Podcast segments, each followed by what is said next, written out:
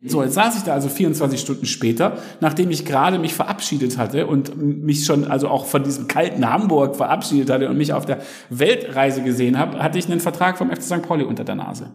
Und das hat dazu geführt, dass ich dann überlegt habe, okay, wie kann man diese beiden Sachen eigentlich zusammenbringen? Und das Ergebnis davon ist eigentlich Viva Con Aqua. Sports Careers and Pioneers. Der Weg an die Spitze. Die Lebenswege der erfolgreichsten Persönlichkeiten im Sport. Der Spobis Podcast mit Henrik Horndahl. Heute rede ich mit einem ehemaligen Fußballprofi, der bei Vereinen wie dem VfB Stuttgart, Eintracht Braunschweig und dem FC St. Pauli gespielt hat. Trotzdem ist er heute aber vor allem dafür bekannt, Viva Con Agua gegründet zu haben. Er erzählt uns, wie er mit Partnerorganisationen mittlerweile das Leben von über vier Millionen Menschen verbessert hat, wie er Leute zusammenbringt und Magie entsteht und wie Freude und positive Vibes die ganze Organisation prägen. Freut euch auf eine sehr spannende Folge mit Benny Adrian. Benny Adrian, herzlich willkommen im Spopis Podcast. Sehr cool, dass du dabei bist. Vielen Dank. Hallo Henrik, ja, ich freue mich. Moin, moin. Wir erreichen dich in Kapstadt. Normalerweise versuchen wir immer, die Gesprächspartner direkt hier bei uns im Büro zu sprechen oder irgendwo anders, aber auf jeden Fall live. Aber bei dir war das in dieser Situation etwas weit weg auf jeden Fall. Warum lebst du in Kapstadt? Das hat viele Gründe. Wir machen das jetzt mit der Familie seit drei Jahren. Am Anfang war es eine, eine Schnapsidee, wie so vieles. Äh, von den besten Sachen, die im Leben passieren. Ähm, da wollten wir eigentlich nur für drei Monate hier eine kleine Auszeit machen mit der Familie. Und dann sind wir hier hängen geblieben im positiven Sinne. Äh, zum einen, weil äh, es dann hier richtig losging auch mit Viva Con Aqua Südafrika, weil im Laufe der Zeit sich dann hier mit der Villa Viva in Kapstadt ein weiteres ganz spannendes Feld aufgetan hat. Und darüber hinaus ist Kapstadt natürlich auch nicht die schlechteste Stadt, in der man so leben kann. Ähm, gerade im deutschen Winter kann man das, glaube ich, ganz gut nachvollziehen, dass es hier auch schön ist mit all den Herausforderungen und Schwierigkeiten, die es eben hier natürlich auch gibt. Aber alles in allem ist es ein wundervoller Ort, an dem man gut sein kann. Gerade auch die Covid-Zeit haben wir hier eigentlich ganz positiv erlebt. Ich glaube, für uns als Familie war das hier insgesamt gesünder in dieser Zeit in Südafrika als in, in, Deutschland, weil wir hier auch einfach ein Zuhause haben, wo wir uns wohlfühlen und in Deutschland aktuell so äh, nicht. Äh, dementsprechend war das, war das eine runde oder ist das eine runde Sache seit drei Jahren. Es wird aber tatsächlich sich ändern. Am Juni sind wir wieder äh, in Deutschland. Dann geht's nämlich los mit der Villa Viva in Hamburg und dann wollen wir vor Ort sein. Ja, du hast schon ganz viele Stichwörter genannt. Du bist der Gründer, Initiator von Viva Con Agua. Das ist ein Riesending geworden. Kannst du ein paar Sätzen beschreiben, was ihr alles macht mittlerweile? Was heißt ein Riesending geworden? Ähm, es ist aus meiner Sicht immer noch sehr dolle das, was es am Anfang gewesen ist vor 18 Jahren, nämlich einfach ein, ein Netzwerk von äh, Menschen, von Organisationen, die sich gemeinsam freudvoll dafür einsetzen, dass Menschen auf der Welt Zugang zu sauberem Trinkwasser bekommen. Also diesen ganz einfachen, diese ganz einfache Formel. Wir machen was gemeinsam, was Freude bereitet um Wasser in die Welt zu bringen, wenn man so will, oder um uns für das Wasser in der Welt einzusetzen. Das ist eigentlich immer noch die einfache Formel, auf die, auf die, die es sich heute zurück und runterbrechen lässt. Und ähm, da sind wir seit 18 Jahren aktiv. Es hat angefangen nach einem Trainingslager mit dem FC St. Pauli auf Kuba. Und ähm, heute ist es natürlich auch gewachsen, organisch gewachsen, wie, wie so ein Ökosystem, auch dezentral gewachsen. Und da sind wir sehr stolz drauf, dass es eben nicht einfach eine Organisation ist, die auf der ganzen Welt auftritt, sondern dass es viele Organisationen sind, dass es verschiedene Vereine gibt in verschiedenen Ländern mit ähm, eigenen Mitglieder, Mitgliedern und eigenen Strukturen, damit eben nicht aus Deutschland alles entschieden wird, sondern dezentral auch Entscheidungen getroffen werden, äh, dass eben darüber hinaus es auch immer wieder neue Ideen dazugekommen sind, die eben in kleinen Teams und in kleinen Organisationen drumrum auch wie in so einem Ökosystem aufgebaut, sei es dann äh, ähm, die eigene, das eigene Mineralwasser, was wir 2010 gestartet haben, oder ähm, mit Goldeimer dann den Komposttoiletten auf Musikfestivals und dem Toilettenpapier, also Klopapier, um genau zu sein. Ähm, oder eben mit der Millantor Gallery, eine große Musik- und Kunstveranstaltung, oder jetzt was mit Villa Viva in Kapstadt und in Hamburg passiert. So sind einfach Stück für Stück immer Dinge dazugekommen und äh, so ist es einfach jetzt mittlerweile so ein ja dezentrales Ökosystem geworden, was zusammengehalten wird von einer klaren Vision, wo es am Ende immer darum geht, Wasser für alle alle für Wasser und auch mit einer klaren Kultur, weil es einfach immer bei Viva Con Aqua darum geht, Verbindung und Freude in die Welt zu bringen und äh, ja, soziales Engagement mit einem guten Gefühl zu verbinden. Und ja, sehr viel mit den universellen Sprachen, Musik, Kunst und Sport versuchen wir dort unsere Vision zu verfolgen. Also um das vielleicht jetzt noch konkreter zu machen für die, die jetzt mhm. sozusagen immer noch sich fragen, ja, aber was genau machen die jetzt? Am Ende des Tages mündet es natürlich sehr viel auch in ganz konkreten Wasserprojekten um die Umsetzung von Projekten in verschiedenen Ländern, in Äthiopien seit vielen, vielen Jahren, in Uganda, in, in, in, in Indien, in Südafrika und so weiter, wo es darum geht, die Trinkwassersituation für die Menschen zu verbessern, wo es um Brunnen geht, wo es um Quelleinfassungen geht, um Regenwasserauffangsysteme, um Toiletten und um die entsprechenden Workshops, die dann vermitteln, wie man mit den Sachen umgeht, damit es auch wirklich nachhaltig ist. Das sind die konkreten Projekte, in das es am Ende dann das Engagement auch mündet und äh, wo wir einfach versuchen, Unterstützung zu sein für Menschen, die, äh, die dort eben ja sich selber einsetzen, ja auch selber einsetzen für ihren Zugang zu sauberem Trinkwasser und mit denen gemeinsam äh, das versuchen wir dann zu unterstützen. Ihr unterstützt uns ja beim Award für Nachhaltigkeit im Sport, worüber wir uns sehr gefreut haben, als Jurymitglied. Äh, und wenn man mit euch in Kontakt tritt, hat man das Gefühl, ihr seid wirklich einfach ein total netter, freundlicher Haufen, wenn ich das so sagen darf. Also das ist äh, wirklich ganz, ganz, äh, ja, sehr, sehr kollegial, sehr auf Augenhöhe alles und macht total Spaß. Wie kriegt man so einen Geist? Den hast du eben auch schon besprochen halt. Ihr wollt es mit Freude machen. Wie kriegt man so einen Geist in so eine Organisation rein? Liegt das an den Menschen, die ihr einstellt oder, oder die zu euch kommen? Oder wird das irgendwie geprägt? Wie macht ihr das? Ich bin ja froh, dass du nicht äh, gesagt hast jetzt, wenn man mit euch in Kontakt tritt, dann hat man so das Gefühl, dass man es mit einem total chaotischen äh, Haufen zu tun hat. Nö, gar ich nicht. befürchtet, dass du in die Richtung abbiegst, ja. Nein, aber Scherz beiseite. Also du sagst rein Krieg, das klingt so als wäre es eine Organisation, wo man im Nachhinein etwas hineinbekommen muss. Ich glaube, bei uns war es einfach anders, weil wir von Anfang an damit angetreten sind, weil wir von Anfang an mit diesen, ich meine, wir waren selber, äh, also ich war mit, wie, als Viva Con gestartet ist, 26, wir waren selber jung, es war, wir waren idealistisch, wir wollten vor allem auch was Gutes tun, was Gutes in die Welt bringen, bisschen naiv vielleicht auch. Wir wollten aber es eben auch verbinden mit den Dingen, die uns Spaß machen. Ja, also wir wollten vor allem weg von sozialem Engagement, was immer über so ein schlechtes Gewissen geht oder über einen erhobenen Zeigefinger oder irgendwie anders geprägt. Ja, oder wir wollten auch weg von diesen klassischen Afrika-Stereotypen, immer das arme afrikanische Kind auf dem Plakat, damit dann die Spenden kommen. Das wollten wir alles nicht und wollten dann eben einen neuen Stil da vielleicht auch prägen, der zu uns passt, der zu St. Pauli damals natürlich auch gepasst hat. Und äh, so ist es, glaube ich, einfach von Anfang an in unserer DNA, dass wir sagen, ja, natürlich äh, diese Sinnhaftigkeit, die ist wichtig und daneben aber eben auch diese Freude. Und das, äh, glaube ich, hat sich dann einfach über Zeit in alle Ebenen der Organisation automatisch wächst die dann ja in so einem Feld, wenn man so will. Ja, wenn äh, es gibt da auch einen sehr interessanten ähm, Organisationsforscher Otto Scharmer. Ähm, viele kennen den vielleicht auch mit der U-Theory und äh, so weiter. Und der sagt eben, natürlich äh, äh, sind soziale Organisation oder Organisation generell ja auch wie ein sozial, wie ein Feld, wie ein soziales Feld. Und die DNA des ersten Samens, das da drin gesät wird, ist das, was man da wachsen sieht.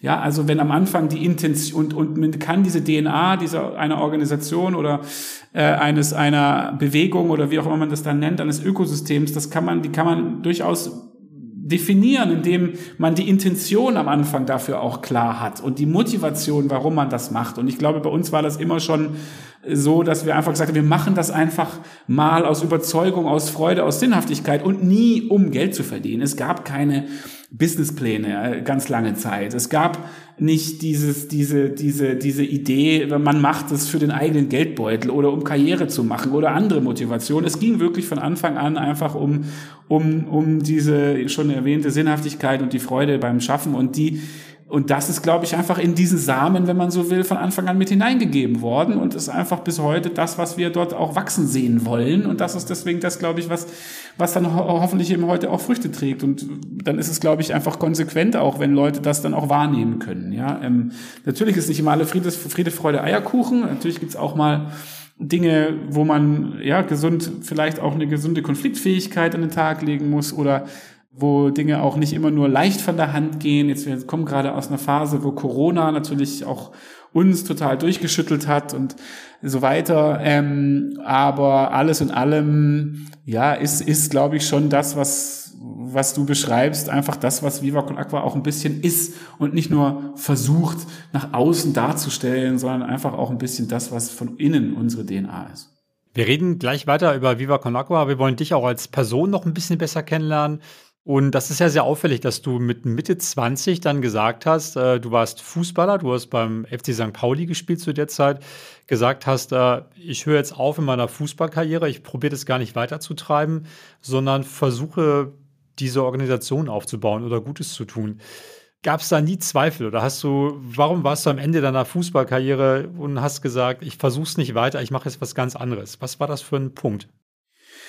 Da muss man so ein bisschen meinen Hintergrund insgesamt berücksichtigen. Ähm, mein Vater kommt ja auch aus dem Fußball, hat sein Leben lang auch ähm, Fußball für sich als Weg gehabt und ähm, für mich, ich war dann auch frühzeitig immer talentiert, habe dann hab dann früh Fußball gespielt, auf der Straße am Anfang, dann im Verein, äh, dann äh, recht schnell in Auswahlmannschaften, in der deutschen Nationalmannschaft, Jugendnationalmannschaft und ich weiß noch mit 14, als ich zum ersten Mal eine Einladung bekommen hat für die DFB äh, Länderspiele gegen Frankreich, dass ich den damals abgesagt habe, weil mir das dann zu viel wurde, weil ich dann dachte, ey, jetzt äh, spielen, sind wir doch die ganze Zeit schon dabei und betreiben auch schon mit zwölf, 13, 14 hohen Aufwand und jetzt soll ich in den Sommerferien auch noch hier zu diesem Lehrgang fahren. Ich mache das nicht. Ja? Also so äh, war ich damals schon so ein bisschen vielleicht auch anders gepolt und hatte immer auch das Interesse neben dem Fußball auch am Leben teilzunehmen. Ja, also man könnte ja auf der einen Seite denken, aha, Vater Fußball, das heißt,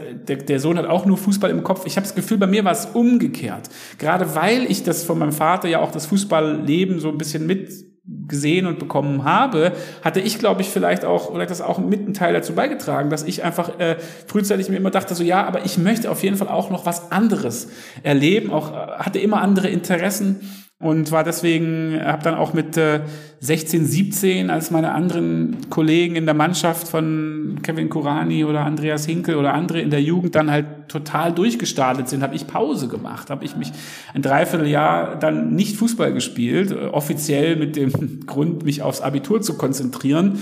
Aber äh, in Wirklichkeit war es einfach so, dass ich auch andere Dinge im Kopf hatte, dass mich Politik interessiert hat, dass ich gerne auf Konzerte gegangen bin, dass ich äh, im Gymnasium war mit ganz anderen Leuten und ganz anderen Interessen und so waren die Sachen immer ein bisschen nebeneinander und teilweise auch unvereinbar, weil auf der einen Seite hast du eine Fußballmannschaft, die hat ihre ganz eigenen Regeln, ihre eigene Sozialisation, ja, das sind Leute von viele VfB Stuttgart zu der Zeit, da waren ein paar Deutsche, da waren äh, da waren Italiener, da waren Menschen Türk, Türken, da waren Jugoslawen, also Kroaten, Serben, äh, Bosnier und so weiter und so fort. Das heißt, das war eine sehr internationale Truppe, ja, und die hat natürlich ihre eigenen Witze, ihre eigene Sprache, ihr eigenes so. Und das ist auf der einen Seite mein Leben gewesen und auf der anderen Seite war ich halt in, im Gymnasium mit den mit den meinen sonstigen Abiturienten, die dann irgendwie wieder anders drauf waren und da war ich immer auch ein bisschen hin und her gerissen zwischen diesen beiden Welten. Und äh, ist dein Vater da nicht durchgedreht? Ich meine, der kommt aus dem Fußball, du kannst da Nationalmannschaft spielen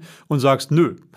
also ich bin selber Fußballpapa, ich fahre meinen Sohn begeistert äh, zu allen E-Jugendturnieren und so weiter. Und ähm, ich stelle mir das, also ich würde ihn jetzt auch nicht dahin zwingen, aber ich stelle mir das schon schwierig vor, wenn du aus dem Fußball kommst, dein Sohn kann Nationalmannschaft spielen und sagt, nö, mach ich nicht es war so, dass ich da immer meinen eigenen Kopf hatte. Also äh, auch als ich dann wirklich gesagt habe, ich höre jetzt auf, ich höre jetzt auf, Fußball zu spielen für ein Dreivierteljahr. Natürlich haben wir darüber dann geredet, aber es war immer klar, ich mache eh das, was ich für richtig halte. Und äh, da hatte ich immer meinen eigenen Kopf. Und mein Vater, ich habe es immer als Glück empfunden, dass mein Vater nicht so diesen Ehrgeiz für mich hatte. Vielleicht war das hat das gefehlt, dass ich dann eine ganz große Fußballkarriere gemacht habe. Vielleicht hätte ich einen, einen motivierten Vater, der am Spielfeld dran steht und letztendlich für seinen Sohn, ja, das jetzt bei seinem Sohn sehen will. Vielleicht hätte das bei mir dazu geführt, dass ich, äh, dass das dann passiert wäre. Aber ich habe das immer eigentlich als Privileg empfunden, dass mein Vater mich hat machen lassen, was ich auch für richtig halte. Und äh, nun ja, dann deswegen gab es da keine, keine Konflikte, sondern er hat mich da und er wusste, glaube ich, dass es auch nichts bringt, sondern dass ich das dann eh so mache, wie ich das für richtig halte.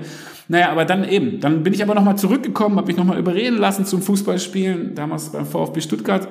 War Jugendrekordmeister damals, VfB Stuttgart. Eine sehr äh, rigorose, disziplinierte Schule. Ja, und äh, es waren lange Haare waren verboten, äh, Ketten waren verboten, Ohrringe waren verboten.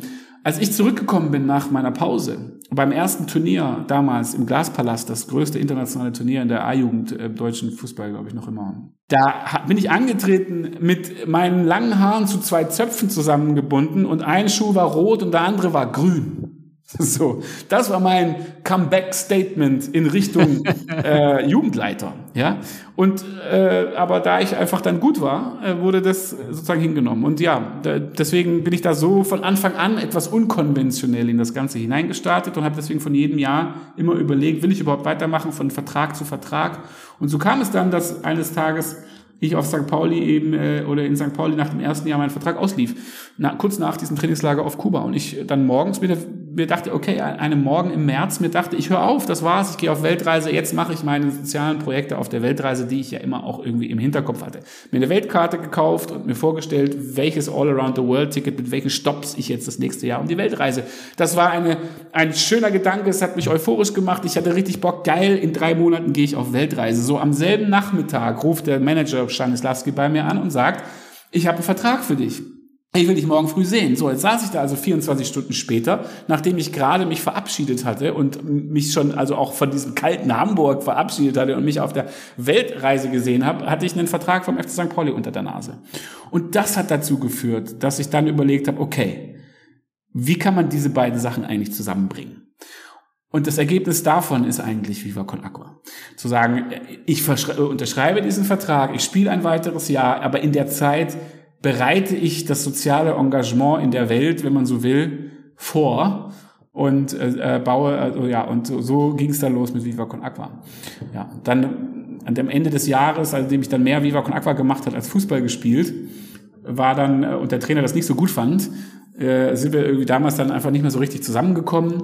Und dann habe ich gesagt, hey, weißt du was, dann halt nicht. Aber wenn nicht hier, dann nirgendwo. Dann mache ich jetzt Viva Con Aqua und dann ist jetzt der Zeitpunkt für mich zu springen und die Fußballkarriere hinter mich zu lachen, lassen, weil, und ich glaube, das stand in der damaligen Pressemitteilung auch als Zitat von mir, äh, irgendwie, also ne, so St. Pauli oder nix, so sinngemäß.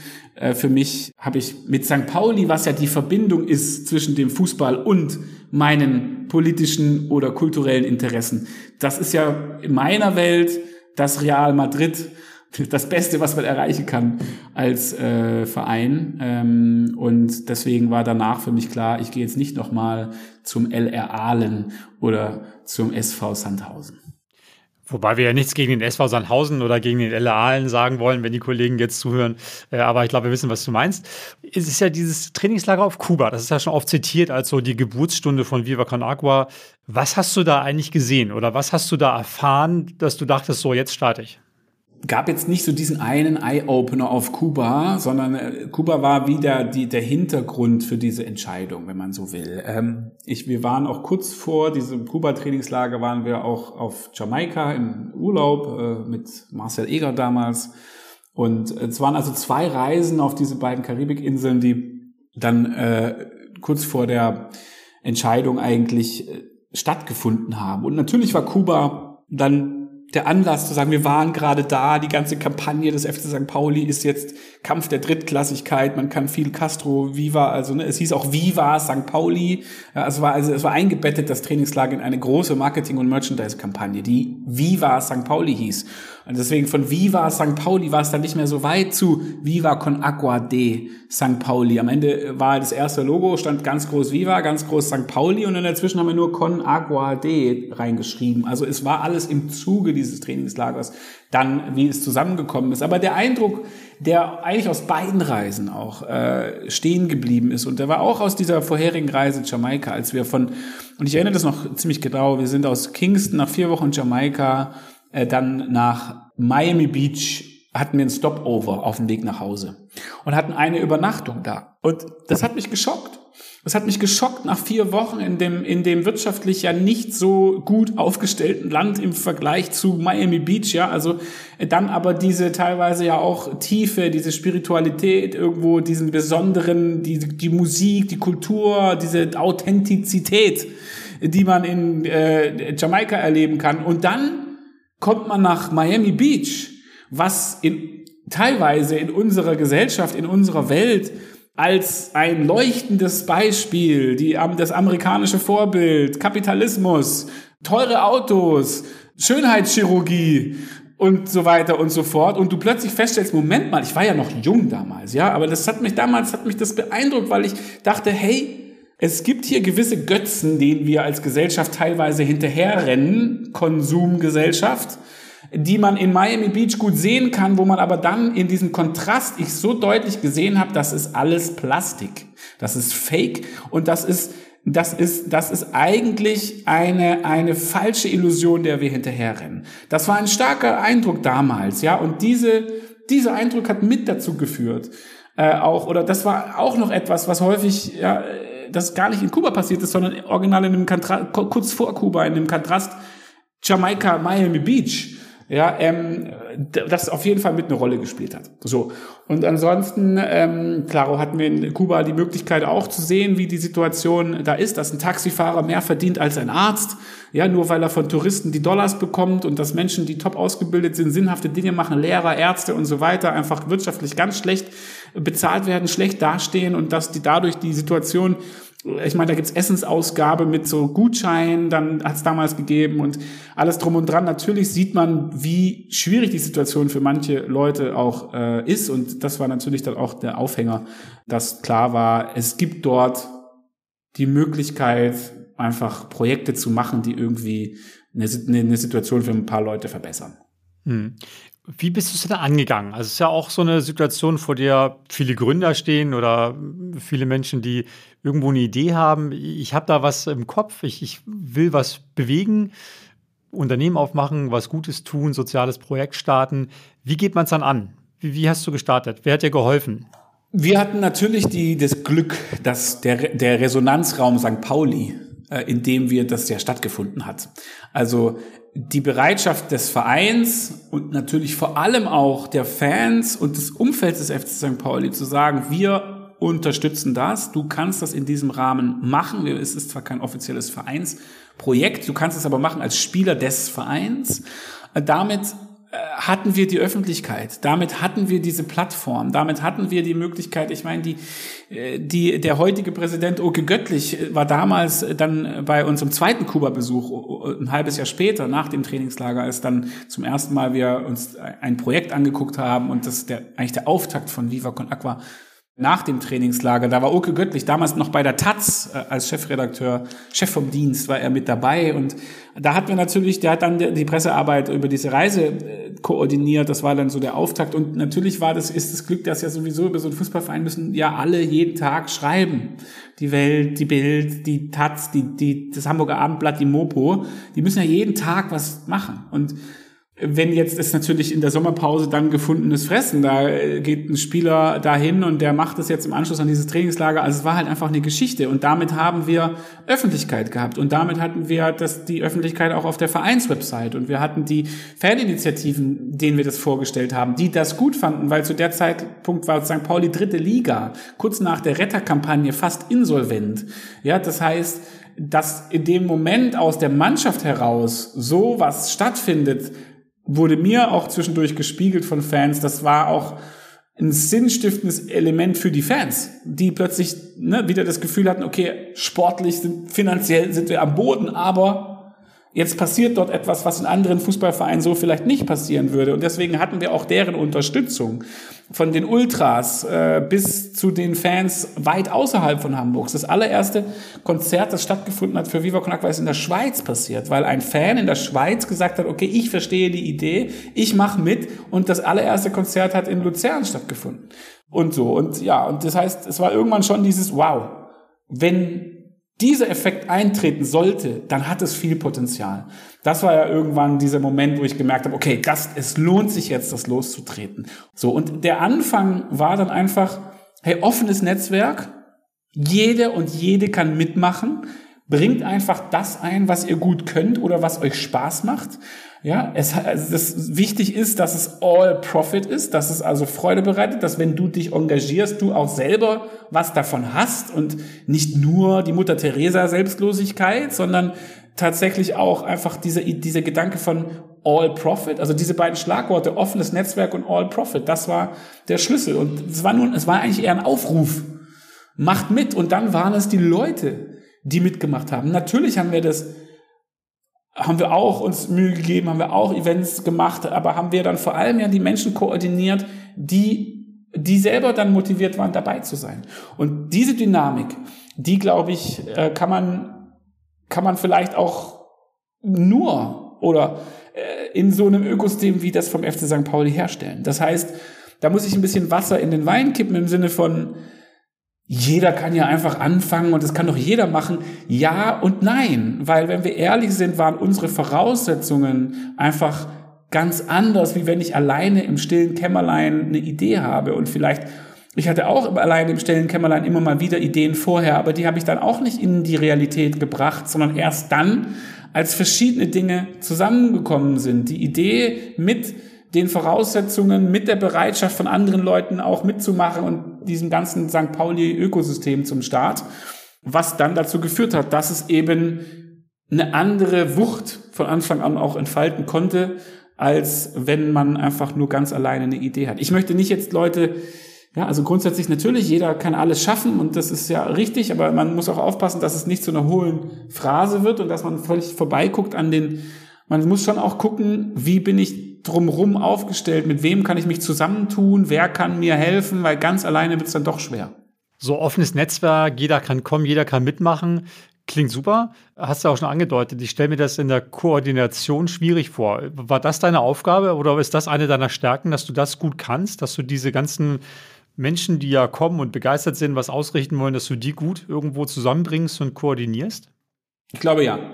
Wenn Leute fragen, was machst du denn eigentlich, wie sieht denn deine Arbeit aus und so, es gibt ja bei mir keinen 0815 Ablauf meines Tages. Also jeder Tag ist anders und über die letzten Jahre habe ich viele verschiedene Sachen gemacht, ähm, in auch völlig verschiedenen Feldern, von dem Aufbau einer NGO in Hamburg, dann bis irgendwie internationale Projekte, ähm, war zwischendurch Geschäftsführer einer Wasser, Mineralwasser GmbH, habe jetzt Guesthouse in Kapstadt geleitet eine Weile und baue nebenher äh, irgendwie oder ne, baue dieses Villa Viva Ding in Hamburg auf und so weiter. Es ist sehr vielseitig über die Jahre, deswegen bin ich auch immer noch dabei. Aber wenn eins, glaube ich, alles durchzieht, dann ist es einfach Kommunikation. Das ist einfach viel kommunizieren, egal ob mit E-Mail oder mit Telefon oder mit hoffentlich auch in Zukunft wieder immer mehr analogen Meetings. Ähm, aber das zieht sich halt durch. Äh, es ist viel kommunizieren, viel Transparenz schaffen auch über das, was die Hintergründe sind, auch natürlich Menschen motivieren, sie miteinander vernetzen ähm, und einfach auch zu gucken, okay, wie ja, aber wie, wie passt, wie kann es am Ende auch zusammenpassen? Das ist, glaube ich, schon auch ein Schlüssel, weil es gibt ja viele Leute, die sagen, also grundsätzlich wäre ich bereit, vielleicht was zu machen oder ein bisschen was zu machen, was da für so einen sozialen Zweck irgendwie einzahlt. Aber manchmal muss man dann trotzdem eine klare Orientierung schaffen. Okay, genau hier wären deine Stärken jetzt ein echter Mehrwert. Und das dann hinzubekommen, dass man die Leute einbindet, das ist, glaube ich, immer wieder die Kunst bei Viva Con Aqua. Und das ist sicherlich auch Teil dessen, was ich jetzt seit vielen Jahren immer wieder auch versuche. Wie hast du das gelernt? Bist du da wie Naturtalent oder war das so Learning by Doing? Gab es da mal Rückschläge? Rückschläge gibt's immer äh, wieder. Alles in allem hat der Flow, die, die guten Seiten waren natürlich äh, immer auch, oder auch die Magie, die, die zwischendurch passiert, weil hat, war immer übermäßig vertreten äh, als jetzt die Rückschläge natürlich, sonst würde man das wahrscheinlich auch nicht mehr machen. Und ich finde, Magie finde ich, es klingt so doof, aber eigentlich ist es ein gutes Wort im Sinne von, wenn man Leute zusammenbringt auf einer Plattform und alle miteinander, ja, oder ne, und alle miteinander anfangen zu agieren und darauf dann Synergien entstehen, dann entstehen Dinge, die du vorher nicht planen kannst. Ist ja ein bisschen, ne, so ist ein bisschen einleuchtend. Man greift ja auch äh, man, man, man bringt einfach Leute zusammen und versucht Synergien herzustellen. Und die Synergien kann keiner vorhersagen. Und die sind ein bisschen wie, da passiert was magisch Neues, was derjenige, der die anderen beiden zusammengebracht hat, vorher noch gar nicht ahnen konnte. Das heißt, man ist immer wieder aufs Neue überrascht über das, was passiert ist im letzten halben Jahr ähm, und positiv überrascht. Das ist ein Phänomen, was sich so ein bisschen durchzieht. Rückschläge ansonsten sind natürlich auch Teil des Spiels. Ähm, das ist ein Marathon und kein Sprint. Man muss seine, man muss seine Ressourcen auch ein, äh, so einplanen. Das ist vielleicht mit einer der schwierigsten Sachen, dass wenn man so viel Leidenschaft und Bock auf ein Thema auch hat und so weiter und selbstständig am Ende des Tages ja einfach selbst bestimmt unterwegs ist, dann musst du vor allem aufpassen, dass du nicht verbrennst und dass du auch nicht zu schnell und zu heiß unterwegs bist, weil dann gibt's halt Rückschläge, von denen du dich nicht mehr so schnell erholen kannst. Und äh, da muss man sich die Kraft einteilen, weil es gibt auch manchmal einfach Rückschläge, die kommen aus dem Off. Die hast du vorher nicht gesehen. Äh, und äh, dann ist es schon wichtig, dass man da dieses Stück extra Energie noch hat, um auch mit denen umgehen zu können. Ja, also man muss sich ein bisschen auch seine Kräfte einteilen und auch immer aus meiner Sicht sich einen Ausgleich schaffen zu äh, zu dem, zu seiner Leidenschaft, die dann zum Beruf geworden ist, weil ja, sonst läuft man Gefahr, dass man auch verbrennt. Und äh, das ist interessant, dass du sagst, weil du hast ja zwischendurch auch nochmal nebenbei studiert. Wie hast du das noch? Also, es ist gar nicht so lange her. Ich glaube, ich habe gesehen hier Abschluss 2017 an der Leuphana in Lüneburg, dann Beginn ne, 2012 bis 2015 mit dem Bachelor. Nee, also der, der weil muss ich aber halt, halt, halt, Vorsicht, Fake News. Also 2012 bis oder sogar 2000 oder 2010, glaube ich, habe ich langsam schon angefangen und dann 2015 irgendwann abgeschlossen. Der Bachelor hat länger gedauert, vor allem die Bachelorarbeit habe ich nachher einfach vor mir hergeschoben, bis ich es dann irgendwann geschrieben habe. Aber ähm, da habe ich einen berufsbegleitenden Bachelor gemacht. Das Ding in der Leuphana ist nicht abgeschlossen. Da habe ich, äh, wenn überhaupt, okay. angefangen. Äh, da, da komme ich momentan tatsächlich überhaupt nicht dazu. Und vor allem, seit ich in Südafrika bin, sowieso nicht. Also das ist etwas, äh, mal gucken, das ist noch offen, äh, ob ich das dann fertig mache. Das ist der Master, aber den Bachelor, den habe ich berufsbegleitend eingeschoben. Das war eine Zeit, wo ich zum ersten Mal auch Vater geworden bin. Ähm, und äh, für ein Jahr sogar noch eine zum Scherz mit ein paar Freunden eine Bar übernommen habe in Hamburg, äh, nebenher. Und das heißt, Viva Con Aqua in vollem Effekt, gerade mit der Mineralwasser GmbH gestartet, ein Studium oben drauf gesetzt, mein Sohn auf die Welt gekommen und dann noch diese Bar eröffnet. Das war zu viel. Das war auch, wenn es eine, wenn man so will, große Krise in der Zeit gegeben hat, dann war die zu der Zeit.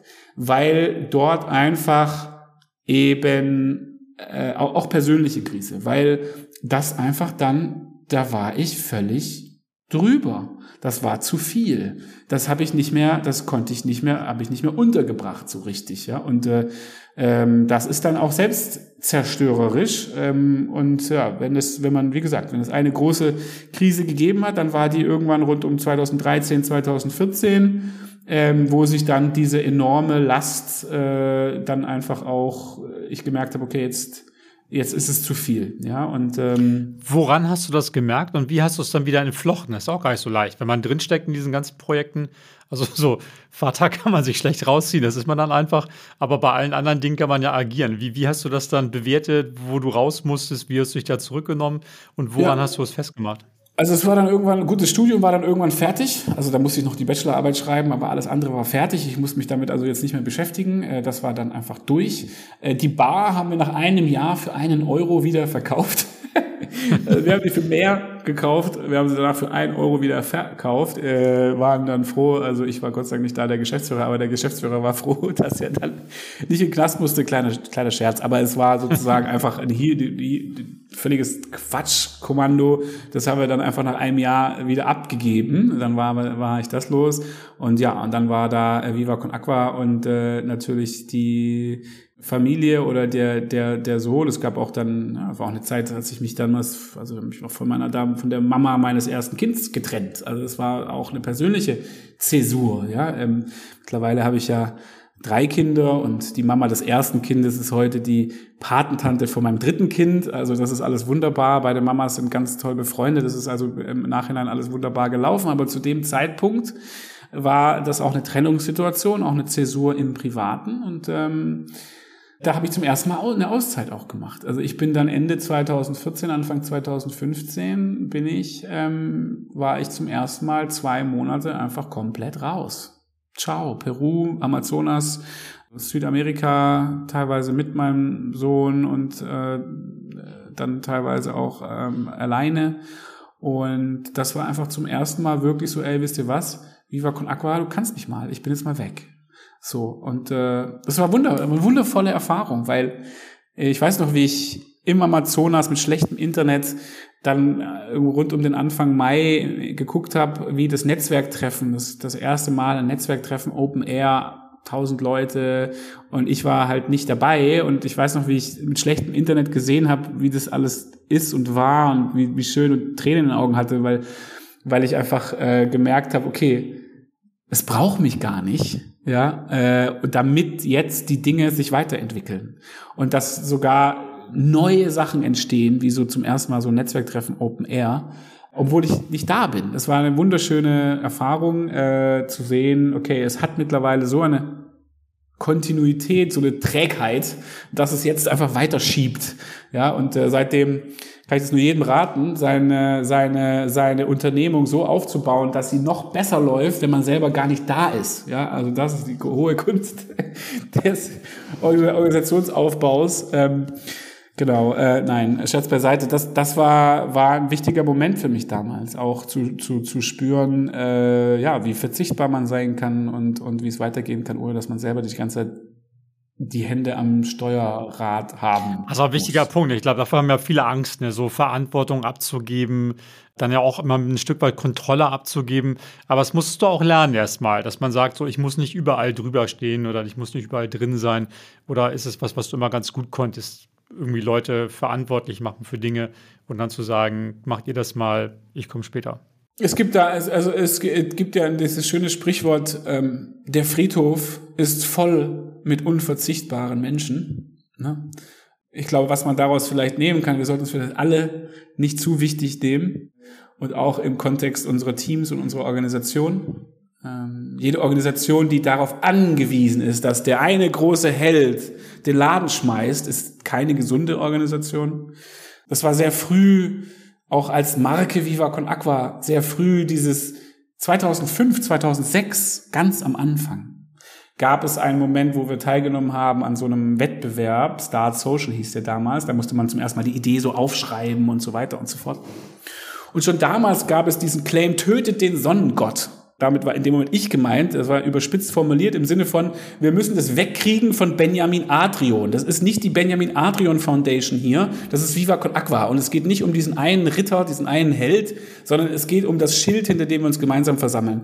Und diese Idee ist so alt wie Viva Con Aqua, dass man das nicht über den narzisstischen Helden sozusagen kommuniziert oder aufbaut, sondern dass man es als Kollektiv macht, dass viele Heldinnen das Schild tragen, aber nicht sozusagen so. Und das heißt, es ist von Anfang an in der Idee von Viva Con Aqua mit dabei, sehr früh schon mitgedacht, in der Marke mitgedacht und auch in den, auch in den natürlich Systemen, in den Prozessen, in der Dezentralität, in den flachen Hierarchien und so weiter und so fort.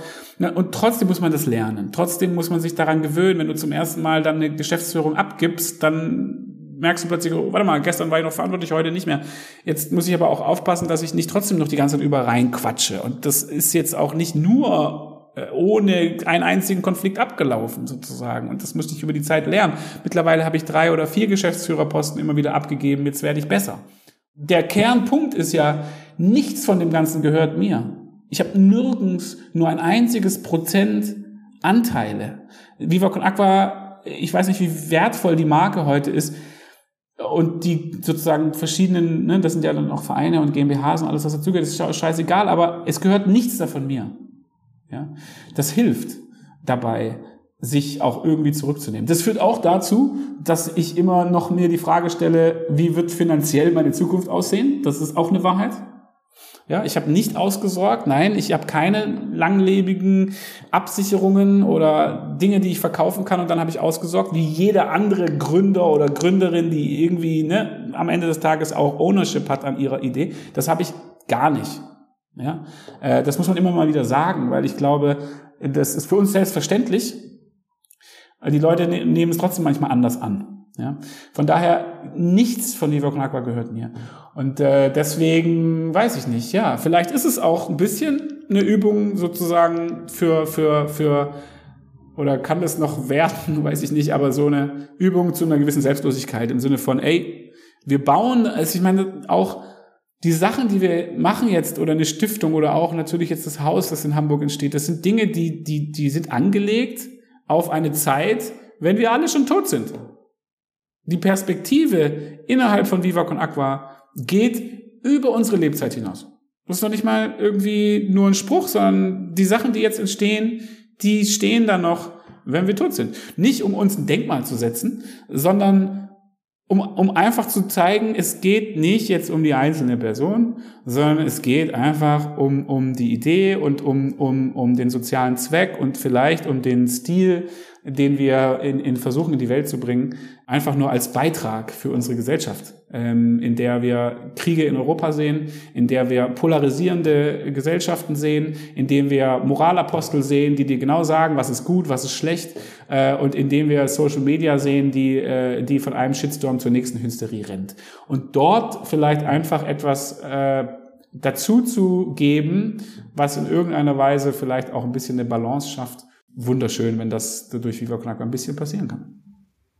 Ihr habt, das finde ich eine sehr beeindruckende Zahl mittlerweile, dreieinhalb Millionen Menschen äh, nachhaltig die Möglichkeit gegeben, äh, sauberes Wasser zu bekommen oder überhaupt die Möglichkeit gegeben, äh, Wasser zu haben, finde ich eine Riesenzahl. Also ist es so manchmal, wenn du so eine Zwischen, so, so, so ein Zwischenfazit für dich selber ziehst, ist das so, dass du da dir auch mal so ein bisschen auf die Schulter klopfst und sagst so, also aus der kleinen Idee in, in, nach dem Trainingslager in Kuba ist doch eine ganze Menge geworden?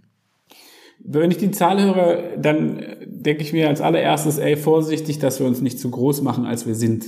Weil diese Zahl, die mittlerweile bei über vier Millionen ist, die haben wir zusammen mit unseren Partnern erreicht. Und das heißt, es gibt dort auch Projekte, wo wir teilweise, also sowieso in der Umsetzung immer mit Partnern, aber auch in der Finanzierung, es sind da Projekte dabei, wo wir 20 Prozent dazu gegeben haben, 30 Prozent dazu gegeben haben.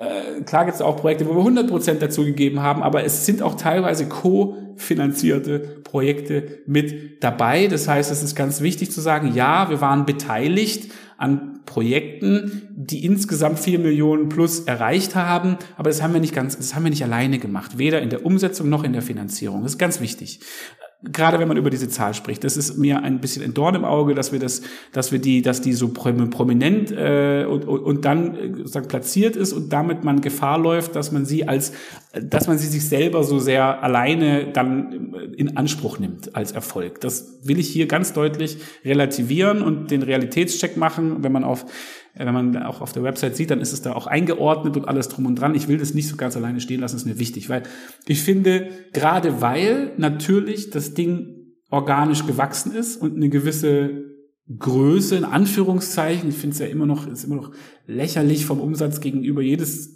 Tech-Startup oder sonst irgendwas. Also, ne, es ist sozusagen äh, auch immer eine gefühlte Größe auf eine Art, ja, ähm, aber wo man eben auch schon man an so einen Punkt kommt, dass Leute sich vielleicht fragen, oh, ist ja voll groß geworden, warum muss ich jetzt überhaupt noch spenden?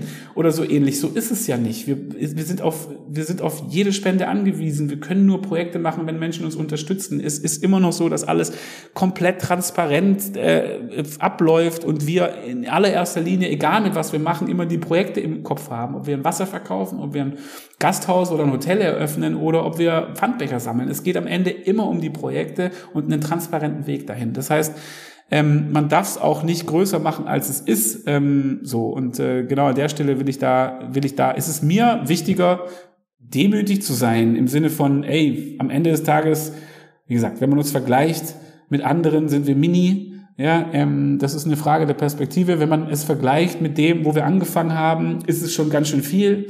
So, und äh, jetzt äh, ist es halt einfach irgendwo ein Weg, den wir bestritten haben. Natürlich ist es eine Freude über das, was passiert, aber die passiert ja vor allem immer auch jetzt im Moment. Macht es mir jetzt Freude, was ich da gerade dazu beitrage oder nicht? Also wenn es mir keinen Spaß machen würde, dann ist es jetzt auch nicht, heilt es auch nicht die, der Stolz auf was wir erreicht haben oder so. Wenn Stolz, dann ein Stolz auf uns alle und nicht auf mich, weil es ist nie nur ich und zwar nie nur ich. Äh, es ist immer ein Zusammenspiel von ganz vielen und deswegen, wenn überhaupt stolz, dann stolz auf alle, die da irgendwie einen Teil dazu beigetragen haben, so wie du heute zum Beispiel. Ich meine, das ist ja, es sind ja viele kleine Beiträge und ne, das, du bist ein gutes Beispiel. Du sagst, ich, das, du magst es gerne, Podcast machen, das ist deine, das, das magst du gerne, du machst es gut und heute sagst du, ich rede mal mit Viva Con Aqua darüber und wieder ein kleiner Beitrag. Und das Phänomen oder der Stolz ist eher auf dieses Phänomen zu sagen, okay, cool, dass irgendwie so viele Leute in der heutigen Zeit Bock haben, sowas irgendwie zu unterstützen. So, das finde ich cool. Dann auch vielen Dank für die Blumen von mir. Schlusswort, was meinst du, wohin geht das noch? Also habt ihr, ihr habt ja schon, haben wir gesagt, viele Geschäftsfelder, viele verschiedene Dinge, die ihr macht, Projekte, die ihr anschiebt. Wo siehst du die Zukunft? Wo, wie groß kann es noch werden? Äh, was sind, habt ihr noch Ideen in der Schublade? Äh, was sind so die Next Steps? Es kann so bleiben, wie es jetzt ist. Äh, vielleicht wird es kleiner, hm, vielleicht geht es weiter und wird größer, so wie es halt auch stimmig ist. Das Wichtigste ist, dass es sich treu bleibt und dass es sich nicht verkauft oder irgendwie im Inneren zerfällt oder am Ende der Adrion äh, sich doch die Taschen voll macht oder so ähnlich. Ne? Äh, das, das, ist, äh, das ist mir das Allerwichtigste. Ob es dann wächst, gleich bleibt oder größer wird es, äh, oder kleiner wird, ist mir ist gar nicht relevant. Ich hab Spaß daran, wenn es weiterentwickelt, wenn gewisse Dinge sich weiterentwickeln. Und natürlich jetzt mit Villa Viva geht ein ganz neues Feld auf, äh, nochmal. Ähm, und auch ein Feld, das mich perspektivisch in den nächsten 10, 20, 30 Jahren total interessiert, wo ich auch das Gefühl habe, dass man in Richtung Projektarbeit viel machen kann, aber auch in Richtung Stadtentwicklung und äh, äh, unsere Städte selber in die Hand nehmen und weg von den Investmentgesellschaften, die einfach sozusagen die unsere Städte bauen ohne Nachhaltigkeit und so weiter. Also das ganze Thema Stadtentwicklung, gemeinsames Leben und die, die Art und Weise, wie wir gemeinsam leben wollen, finde ich hochinteressant auch für die Zukunft. Das heißt, Villa Viva, natürlich sehe ich da Perspektiven. So, ich sehe auch Perspektiven international bei Viva Con Aqua, jetzt auch Viva Con Aqua auf dem afrikanischen Kontinent. Da sehe ich Perspektiven in unserer Projektarbeit selber, wo, wo wir, wo wir äh, häufig dann doch noch in den Projekten sehen, dass der Treiber für Verhaltensveränderung in den Projekten häufig Scham und Schuld sind, also die Workshops, die gemacht werden, damit man den Kindern beibringt, wie sie ihre Hände waschen sollen oder äh, die Community, der aufgezeigt wird, wie ihre Sanitärversorgung ist, diese Methoden sind häufig mit Scham und Schuld besetzt. Das sind internationale Ansätze, die sind sehr erfolgreich, die funktionieren aber über Scham und Schuld. Und hier sind wir jetzt mittlerweile so weit, dass wir durch unsere Methoden im Projektkontext, durch die Expertinnen hier auf dem afrikanischen Kontinent, da gehöre ich nicht dazu, da bin ich nur, äh, feuer ich nur an, ja, ähm, die, die wir es also mehr und mehr schaffen, systematisch Dinge aufzubauen wie Football for Wash, wie Walls for Water, wie Dance for Wash, wie wir mit über universelle Sprachen den Kindern in den Schulen in Südafrika, Uganda, Malawi oder sonst wo über Freude und über Tanzen und über Musik und über Sport erklären oder mit ihnen gemeinsam entwickeln, warum es wichtig ist, sich die Hände zu waschen. Und das finde ich zum Beispiel spannend. Zu sagen, ey, in dem Projektkontext selber kriegen wir es mittlerweile hin, dass wir diese Emotion, die wir mit Viva Con Aqua verbinden wollen, rüberbringen. Nicht nur beim Fundraising in Deutschland und auf den Festivals, sondern auch in der Schule in Südafrika. Und das finde ich spannend. Von daher wäre das zum Beispiel ein Feld, wo ich es toll finden würde, wenn wir, wenn wir besser werden, wenn wir noch mehr Aufmerksamkeit dafür bekommen und wenn wir im internationalen Kontext der Entwicklungszusammenarbeit es schaffen, diese Emotion stärker zu verankern und wegzukommen von Scham und Schuld hin zu Liebe, Freude, Neugier. Benny, vielen, vielen Dank für das Gespräch. War wirklich sehr, sehr inspirierend, fand ich, und äh, ganz viel mitgenommen. Ich glaube, euch werden die Ideen nicht ausgehen. Ich drücke euch die Daumen. Wir werden das auf jeden Fall weiter verfolgen und äh, wünschen euch alles Gute. Vielen Dank. Ja, und wenn ich noch ein Schlusswort haben darf, wir sind ja hier in der Podcast-Welt und bei der Sprobis, da kann man auch mal bei Football for Future vorbeigucken. Ne? Wir machen da so einen Podcast, da geht es um Nachhaltigkeit im Fußball. Der heißt Football for Future. Den kann man eigentlich auch gerne langsam mal zur Kenntnis nehmen, weil der wird auch äh, perspektivisch eher spannender als weniger spannend. Also mal reinhören bei Football for Future. Vielen Dank. So viel, so viel Werbung ist auf jeden Fall ähm, erlaubt. Football for Future haben wir, haben wir mitgenommen und äh, drücken auch dafür die Daumen natürlich. Vielen Dank, Benny. Alles klar, danke dir. Ja, es hat mir wirklich sehr, sehr großen Spaß gemacht, mit Benny zu reden. Ich finde, er ist sehr, sehr bescheiden, sehr demütig auch.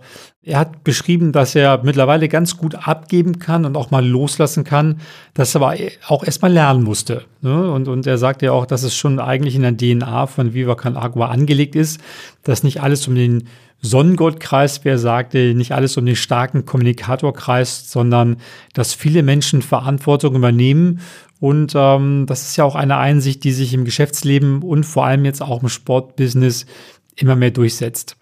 Generell finde ich auch, dass er sehr, sehr mutig und sehr langfristig vorausschauend agiert. Er sagt, er will Projekte machen, die sogar sein eigenes Leben überdauern. Finde ich auch für den Sport eine wichtige Perspektive, da ja gerade im Sport auch viele kurzfristige Ziele erreicht werden müssen. Die Meisterschaft soll gewonnen werden, der Abstieg soll verhindert werden. Das sind ja alles Ziele, die so ein paar Monate im Voraus dann vor einem liegen. Äh, aber besonders Clubs wie Freiburg oder Mainz 05 zum Beispiel zeigen ja auch, welche Kraft entsteht, wenn man sehr, sehr konstant ist und sehr langfristig arbeitet. Ich freue mich auf jeden Fall sehr, dass Viva Can Aqua bei uns Jurymitglied ist beim Award für Nachhaltigkeit im Sport, für den ihr euch übrigens noch bis zum 15. März bewerben könnt auf sport-nachhaltigkeit.de. Ich würde mich freuen, wenn wir uns dann sehen auf dem Spobis oder wenn wir uns hier wieder hören im Spobis Podcast. Bis bald. Tschüss. Das war der Spobis Podcast mit Henrik Horndahl. Sports Careers and Pioneers. Der Weg an die Spitze. Die Lebenswege der erfolgreichsten Persönlichkeiten im Sport. Der Spobis Podcast ist eine Produktion von Maniac Studios.